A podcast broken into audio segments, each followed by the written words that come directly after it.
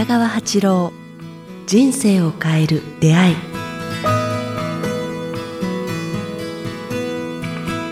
こんにちは早川洋平です。北川八郎人生を変える出会い。今日は第43回をお届けします。北川先生よろしくお願いします。よろしくお願いします。今日はな何日ぐらいですかね？今日は10月31日ぐらいです、何かトラブルがない限り。うんどうですかそのソッカーという早いね。10月31日といえばどんな感じですか先生毎年？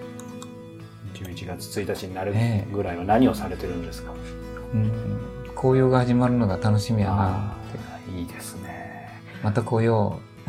親父ギャグですね。はいこのまま繋いでいきますから。さあ、え今日はですね、質問に入る前にですけど、あの、感想が来てます。で、これちょっと面白いのが、こう、いつもなんですけど、まあ、今日某実なんですけど、収録する直前に質問だったり感想って、こう、本当実は今日来てるんですよね、今から言うの感想。これななんかすごいちょっと不思議な感じなんで、そんなわけでタイムリーなんですけど、えーこんな感想いただいています。えー北川八郎先生、早川洋平様、こんにちは。8月15日配信の怒りと言い訳を減らすには、で、質問にお答えくださりありがとうございました。えーポッドキャストネームティダさんですね。以前質問くださった方です。うん。実は質問に登場した夫も北川先生のご著書を読み、お話し会に参加したり、このポッドキャストを聞いて学んでいる一人です。ということは、あ、ご主人お会いしてるかもしれないですねそうで。すね。はい。なので私は正直に、あの回はね、と打ち明けてみました。すると夫から、確かに揚げ物やジャンクフードが多かったと思う。まずは食べ物から変えてみよう。と柔らかな口調で言ってくれたのです。主に豆腐や野菜のおかずを食べる我が家ですが、働き盛りの男性にも満足できるように、と油物はやや多くなっていたと自覚しました。そこで揚げ物や小麦を前より減らした食卓を心がけました。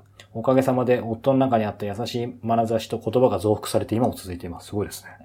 食事を変えることは私にも良い効果となり、時間があるときはこなすだけになりがちな家事の中の料理を丁寧な気持ちでするようになりました。また、青やピンクの光を左手で左回りに送ることも実践。なんだか私の方が落ち着いてきて、自分にもなんでこんなに怒鳴るのという反発心があり、私に落ち度があるじゃないか。この喧嘩の様子は子供と私の言い合いと同じじゃないか。と冷静に振り返れるようになりました。そして私自身が夫のちょっとした仕草や子供の、えー、端に、えー過敏に反応し、脳が自虐的にとっていた言動があったと気づくこともできました。うん素直に打ち明けたことで、夫とより深い話し合いができ、お互いのことを理解し歩み寄る素晴らしい時間をいただけたと思っています。まだまだ衝突することもありますが、今回を機に夫婦関係においても、お互いに怒りと言い訳と、愚痴、えー、不満を減らすスタートを切りました。うん北川先生、本当にありがとうございました。朝も東京も冷え込んでくる時期だと思います。北川先生、早川さん、どうぞご自愛ください。ポッドキャストネーム、ティダさん、30代、宮城県の方ですね。あ今度はあの、はいこう健康に、健康とこう、その癌とか膵臓と油物の関係もう一遍言ってみたいね。ああ、いいですね。あの、じゃあ、こそうれちょっと病気にならない。はいあお医者さんが言うのと全然違う観点からの話なんだけど、あぜひぜひ。健康と膵臓とかはい。油物の、なぜ関係。油物が美味しいのかというのも。ああ、それはぜひ知りたいですね。じゃあちょっとそれはメモしつつ、えー次回以降にということですけど、今日はですね、あ、うん、はい、そうでしたね。はい。ちょっと脱線してもらいました。今日はですね、先生、テーマがあってですね、うん。なぜ人間だけが、まあ、苦悩があるのか。うんうん。面白い題なんだよはね。い、もう大きいテーマですけど、ここから。3回ぐらいかかりそうやで。はい。これ実は僕らいつもの通りですけど、こ今回が何回で終わるのか僕らも今わからないんですが、そうだね皆さんお付き合いいただきたいんですけど、苦悩、なぜあるのか。なぜ苦悩するか。うん。僕は、早川君に質問していい？はい。人間は苦悩があるよね。うん。そしたら、犬とか猫は苦悩ある？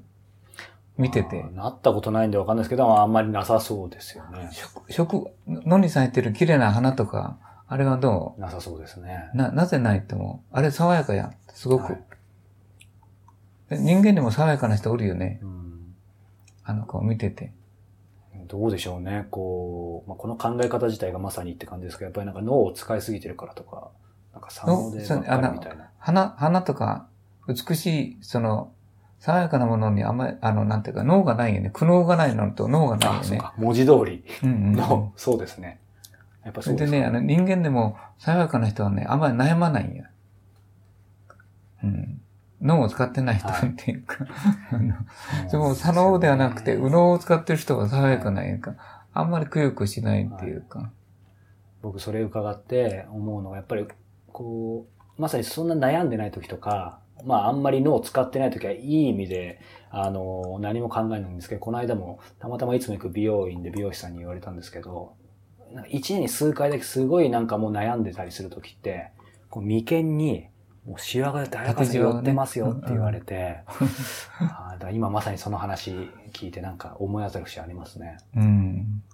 で、でさっきの話に戻るけど、犬猫には、なんや、まあ一番脳がある動物、猿もそうだと思うんやけども、で、まあ人間との違いは、脳のち、何がその苦悩の元とも、何が違うかね。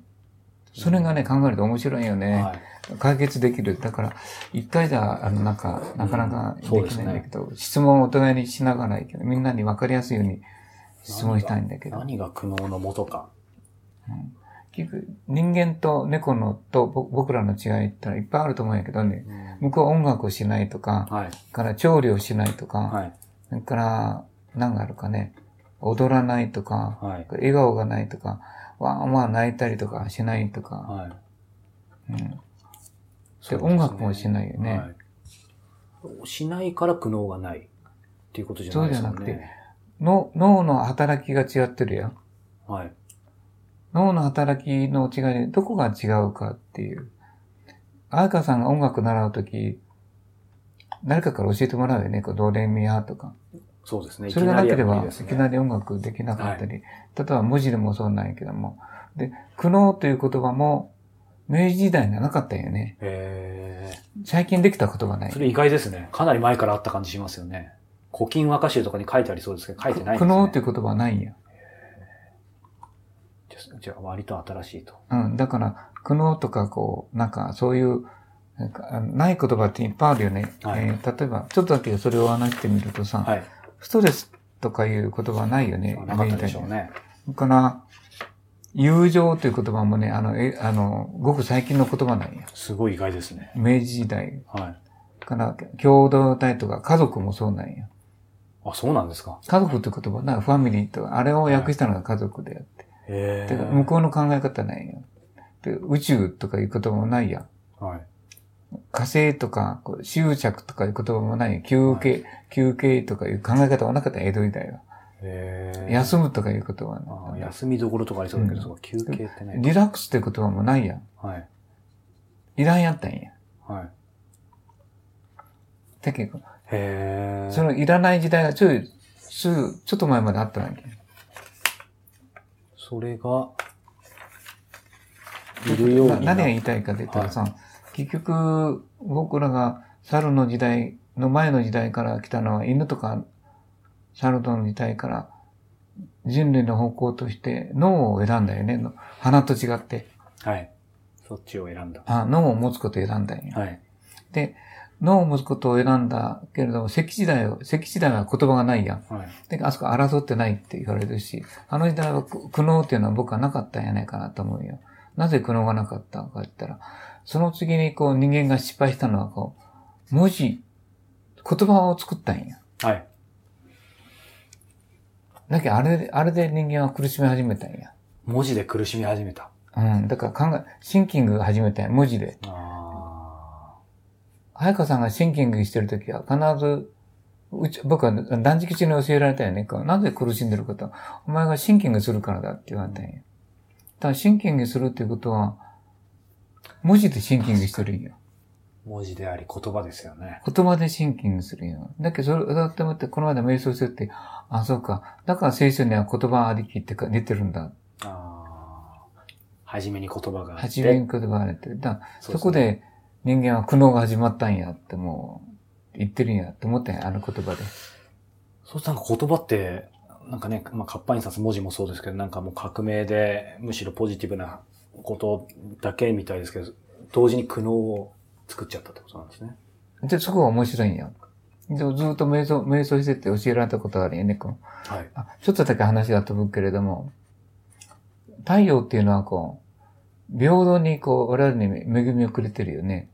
平等に。あ、あの、ちアメリカ人も中国人も、なんか民部の人もお金持ち人もこう、太陽を照らしてるっていうか。あ、そうですね。木も、あなんかね、であらゆるところに太陽が太陽が、っていうのは、こう、暑いこともあるけど、太陽っていうのがあれから、木が、植物ができてなんとか、だから太陽っていうのは善意の塊なんよ。太陽は善意の塊。希望と善意が含まれてるんや。ええでもそうだな。うん太陽があれ、荒っぽかったら、あの、木の実とか葉っぱとかならんもならない。花とかならないんよ。はい。その都度、今日はやめたとか、昼からもう照らさないとか、花枯れてしまうもん。ずーっと、あの光の中には、はい。善意という隠れたエネルギーがあるんよ。うん。それをこう、僕断食中に教えてもらったよね。うん。うん。うん。でもそうすると、そそれ、ちょっと突っ込ん。で伺いますけど、太陽、使って。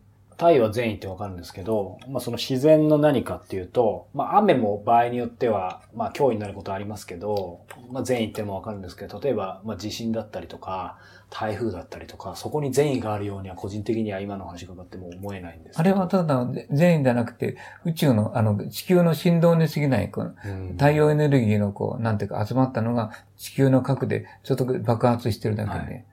で、それは、あの、あれがあるからこそ地球全体がまあ持ってるっていうとこあるよね。うん視覚運動があるから。あれがなかったら地球は冷え切ってしまって。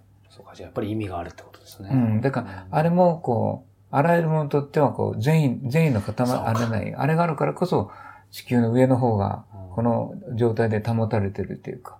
で、ち宇宙全体を、あの月を、はい中心核があるから、太陽の周りを回れるっていうか、あれがなかったら、おそらく吹っ飛んでしまう。重みが。うんそこ、その全部意味があるってことですね。そこで面白いのはね、だからそこでもあるのは、人間のことをはるかに考えた宇宙には善意があるって考えた本当やと思うよね。それは、その善意のこ別言葉を、別の言葉で言えば、調和と秩序なんや。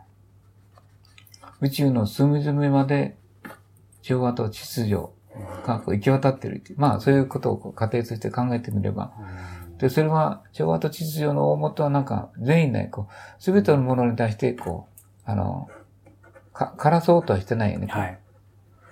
さあ、ということで、こう、やはり季節して少なくとも1回では終わらないということで、ごめんなさいね。はい。この宇宙の調和と秩序、かなり気になるところなんですが、えっ、と、次回、続編はお届けしたいと思います。さあ、えーこの番組では、えー皆様からのご質問、ご感想をお待ちしております。えーご質問、ご感想は、北川八郎公式ホームページ、もしくはこちらのメールアドレス、北川アットマークキクタス .jp、kitagawa アットマーク kiq アルファベットの q tas.jp までお寄せください。さあ、えーそしてですね、今週も、えーお知らせがあります。えーちょうど、やはり3週間後ぐらいなんですが、11月15 19日、日曜日、先生、水戸で講演会、あ、そうですね。はいありがとうございます。心には力がある、その2、途切れることのない幸せの泉へということで、えー11月19日日曜日、えー会場13時、えーサイン会もあるそうですね。えー開演は1時半から、13時半から、えー株式会社2メンバーの、えーホールで、えー行うそうです。水戸駅北口から徒歩2分ということで、えー詳しくは、えー北川先生のホームページに水戸講演会ありますので、ぜひ、えーこちら皆さん、えーご都合合う方は来ていただければと思います。さあ、ということで今日は43回をお届けしました。北川先生ありがとうございました。ありがとうございます。